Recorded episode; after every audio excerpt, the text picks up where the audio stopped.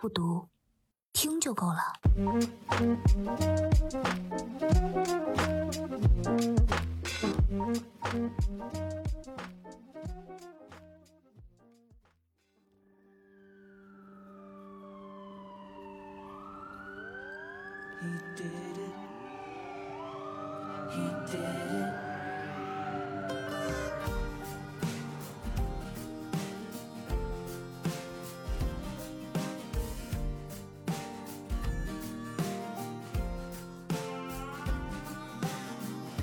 在十五到四十四岁的女性中，因受到暴力侵害而导致残疾甚至死亡的人数，超过了癌症或者是交通事故，而且比战争死亡加起来的人数还要多。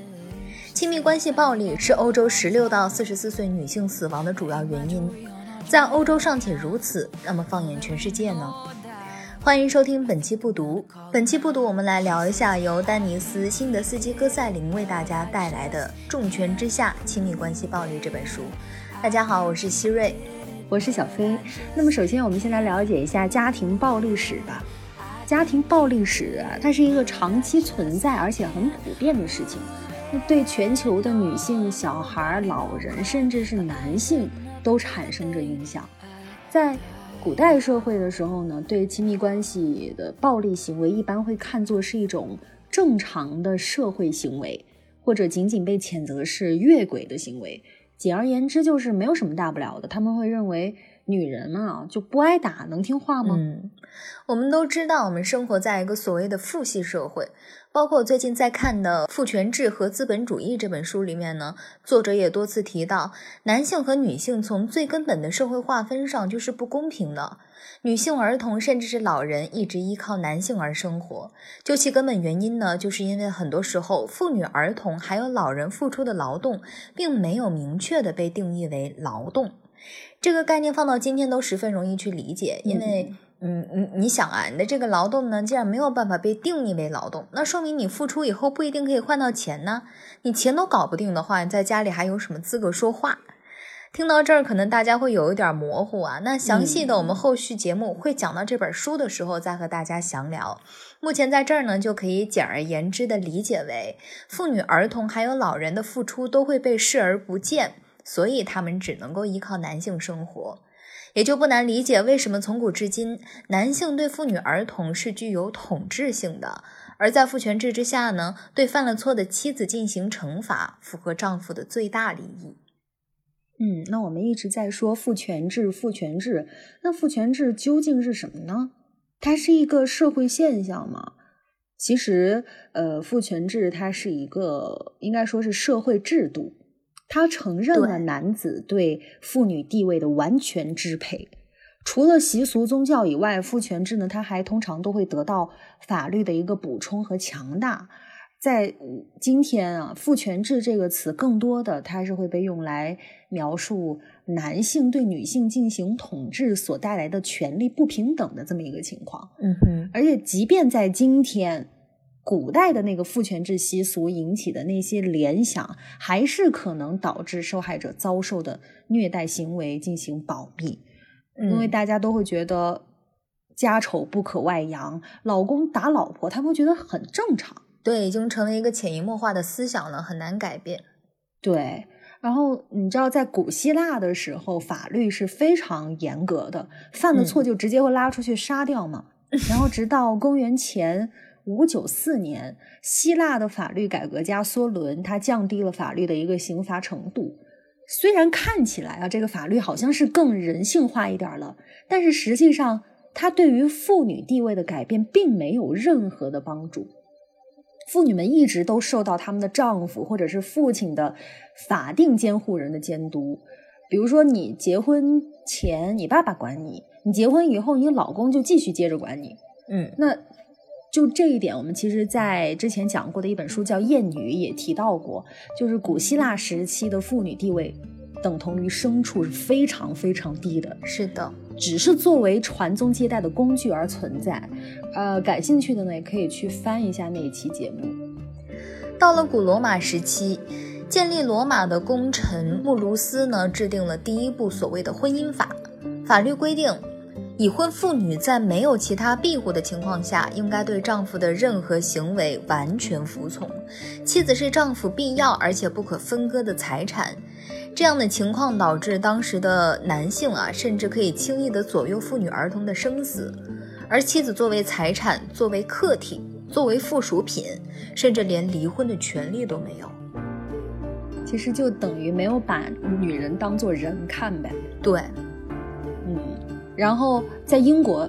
也是差不多的情况。他在在英国的普通法出现之后，妇女和儿童明面上他是不不再被视为财产了，但是它的本质还是没有改变的。已婚女性的权利还是从属于丈夫。呃，而且英国存在一种被称为经验法则的规则，就是大家心照不宣的事情，指的就是普通法对惩罚妻子所使用工具大小的限制，离不离谱？很离谱，居然有法律会对，就是光明正大的把一件嗯莫名其妙的事情把它公公开化了。然后根据这个普通法来说，就是只要棍子的粗细不超过丈夫的手指，丈夫就可以用那根棍子来殴打他的妻子。那法国那边会怎么样呢？我们来到法国看看，法国有一部法律，名字叫《人权和公民权宣言》。法律认为，质疑女性低人一等的地位这件事情，就是一件危险的事情。后来，法国女权主义者、政治家奥兰普·德古热对此提出了疑问，而他的下场呢，是被送到断头台，以叛国罪被处死。到了十九世纪初，拿破仑颁布了民法典。民法典规定，妻子可以因为轻微的不服从被殴打。这个殴打不是给你一耳光，而是拳击妻子的面部，嗯，而且是打断妻子的鼻子去羞辱她，甚至可以毁了妻子的容貌，等等等等。最可怕的一点，其实不是这个法律的诞生，而是这部法律除了法国以外，其实很大程度上还影响到了瑞士、意大利和德国。哇塞我都在想，是不是这个拿破仑，因为他原配妻子不是一直在给他戴绿帽子吗？是不是他是不是把这个发泄到了心理变态了，是吗？身上哦，我觉得这感觉会联想到呀。然后呢，然后美国也是这个样子。美国的历史大家都很清楚了，早期还是殖民时期的美国呢，就很大程度上只能依赖英国的法律来管理家庭关系。那英国的普通法刚刚已经讲过了，这里就不多赘述了。总而言之，就是女性其实是生活在水深火热当中的，而且这段历史当中，呃，就会想有没有一些积极的法律法规来诞生？对，因为一直感觉太惨了，是吧？嗯，对。在一五九九年的时候，英国的清教徒大臣提出了，他说反对殴打妻子。然后到了一六四八年。在马萨诸塞州法典中也已经提到，任何妇女都不应该受到丈夫的体罚。但是其实历史没有这么简单的，它是一个反复的过程。然后就到了一八二四年，美国密西西比州最高法院支持丈夫享有对妻子的惩罚权，但也是在这个年份出现了第一个宣布殴打妻子的行为具有普通法权利的案件。总的来说，呃，应该算是一个历史上的大进步吧。然后到之后的一八七零年，社会上就已经逐渐蔓延开一种态度，就是对殴打妻子这个行为是呈现不接受的状态。了解完历史上关于家庭暴力的法律法规的变迁以后呢，我们再来往下看。嗯，我个人觉得我在看书的时候，书里作者提到一个观点特别值得一提。就是作者认为啊，很多时候家庭暴力呢，并不仅仅只是用拳头去殴打你的家人，包括父亲对女儿的性侵犯，或者说虐待老人，甚至是哥哥打妹妹，都属于亲密关系暴力的这个范畴。嗯，那根据作者的这个勒索是吗？是吧？也包含在内吧？那根据这个观点啊，我们再接着往下来分析。我们首先来看一看儿童虐待。儿童虐待呢，不仅仅是遗弃儿童，或者说是殴打儿童，还包括感情虐待。这种感情虐待呢，一般就是代表，嗯，比如说父母对孩子产生攻击性的、不合理的行为，比如说要求孩子完成一些孩子根本不可能做到的东西，嗯，也包括父母亲什么都不做，然后对孩子漠不关心，导致孩子可能心里边带着某些缺陷步入成年。简而言之，就是说。原生家庭给孩子带来的伤害是一辈子都不可逆的。早期在二十世纪七十年代末的时候呢，虐待儿童的案件只会只有严重到儿童已经明显因为虐待死亡以后，才会着手开始调查，并且调查人员呢通常并不是专业的警察，只是一个护士，因为在人们的认知里，虐待儿童是一个家庭问题，并没有严重到说一定要警方去真正的调查什么东西。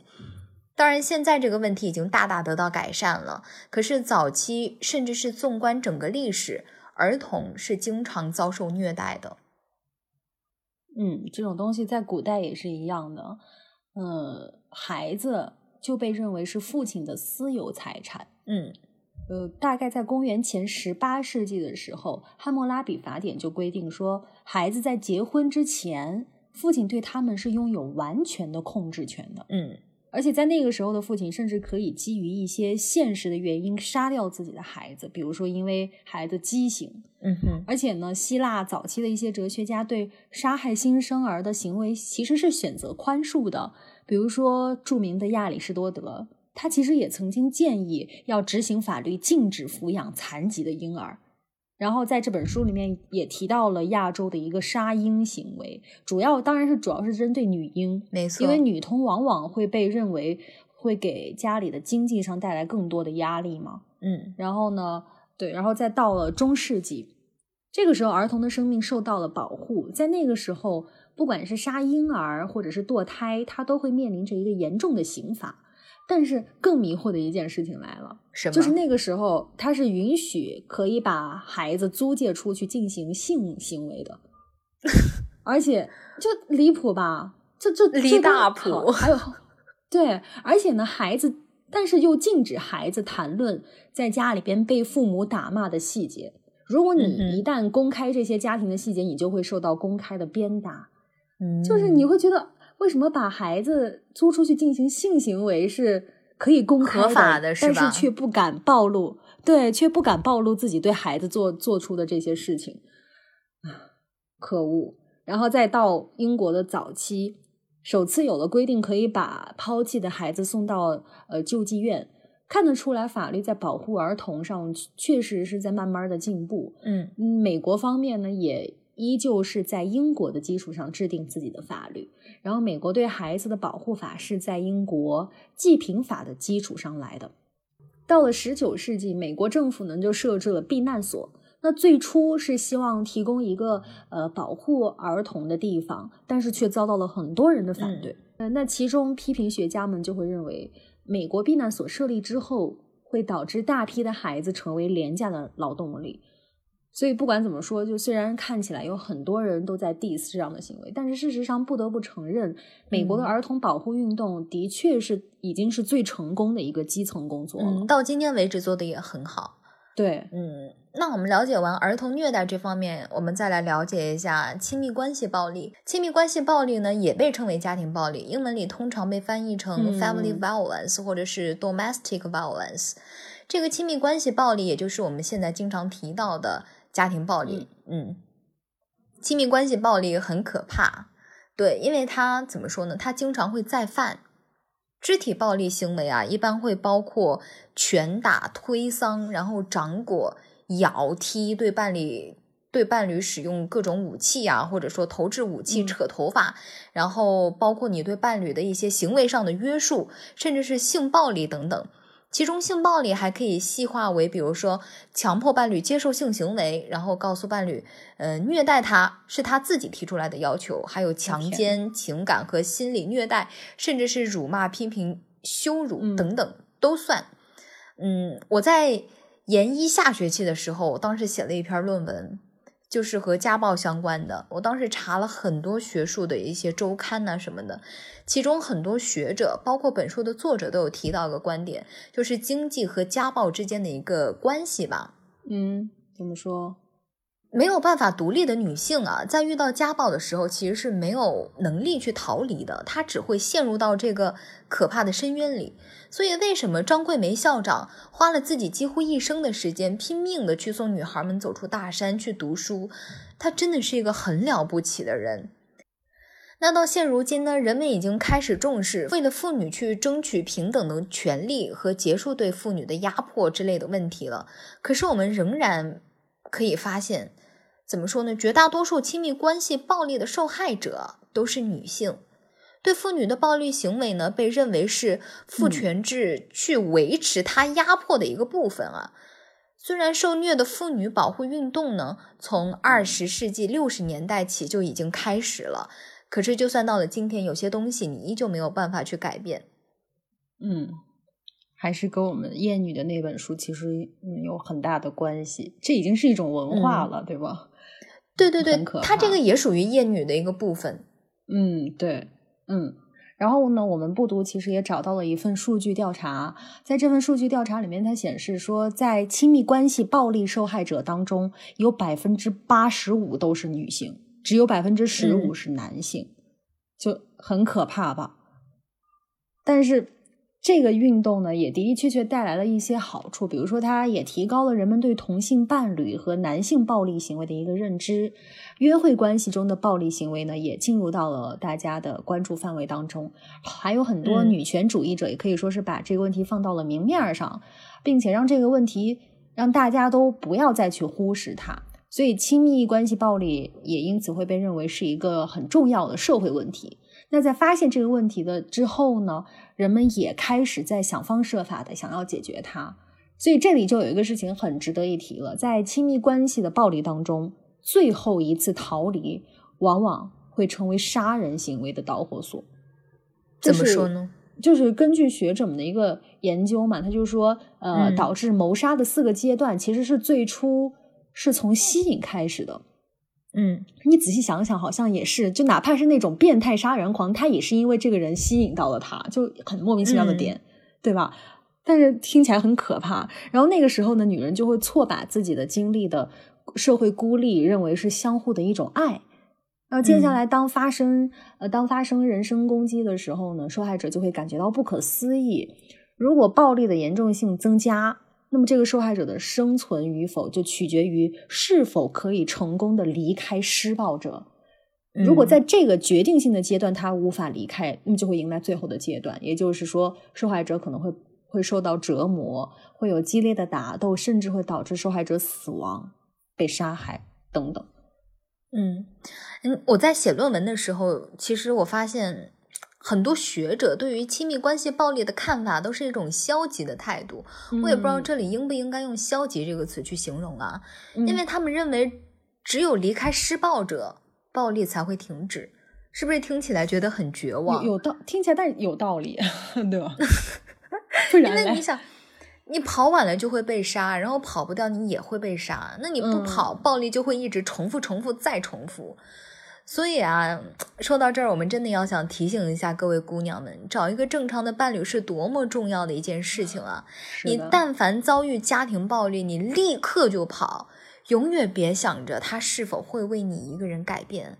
这么多研究，这么多妇女的血泪告诉你了，不可能。嗯，趁着事情还有挽回的局面，保护自己，甚至是保护你的孩子。啊，就是。这真的是一个很残酷的现实，就是尽管家庭暴力它会容易发生在经济条件比较贫困的地方，但是这并不意味着亲密关系受害者描述为贫穷的或者是没有受过教育的，就不能这么说。反而呢，有很多职业女性，她们也在遭受着她们伴侣的暴力伤害。就像当时，当时微博上很火的那个是一个网红，是吧？嗯，那个视频在电梯里被拖打的，这这些人他也同样有很高的呃受教育程度，但他还是这样经历着。那为什么收入啊也很高？对啊，对啊，而且他的思想应该说也并不是局限在家庭里面的，可是他们还是会困在这里。那为什么女人总愿意停留在一一个暴力关系当中呢？这个问题其实也经常伴随着责备受害者的语气一起会出现。我们没有权利去决定某一个特定的女性受害者她应不应该留下来，因为当然没有人是愿意被挨打的。一个女人留下来，我相信也绝对不是单纯的因为她爱的更多，而实际实际上呢是书里边诶给我们列出了几条，说都会成为妇女无法离开暴力环境的几个主要因素，有八点。第一个，女性受害者一旦离开，她就会受到更严重的暴力，甚至会威胁到生命。嗯，第二点，那女性受害者的家人也不会，大多数不支持她离开。虽然我不是很想，没错，嗯。然后第三点呢，就是说女性受害者她可能会存在经济困难的一个情况。第四，美好的过去和恐惧的现实互相交织的时候，就会出现斯德哥尔摩综合症，那就更不容易离开。嗯。第五，女性受害者她不知道要怎么离开。第六。他们被施暴者彻底隔离了，然后第七，他们也会为施暴者开脱，然后自欺欺人，有点像 PUA 的那种感觉。哎，是的，嗯。然后第八点，最后一点就是说，女性受害者她会被教育自己的价值取决于是否能留住一个男人，这好像真的是一个啊。现在你就你看，就像现在绿茶婊的地位。为什么会这么高啊？好像也是觉得他们好像可以能留住一个男人，所以好像很有价值的感觉。可是女人的价值为什么会仅限仅限于依赖在男人身上？啊，就很生气。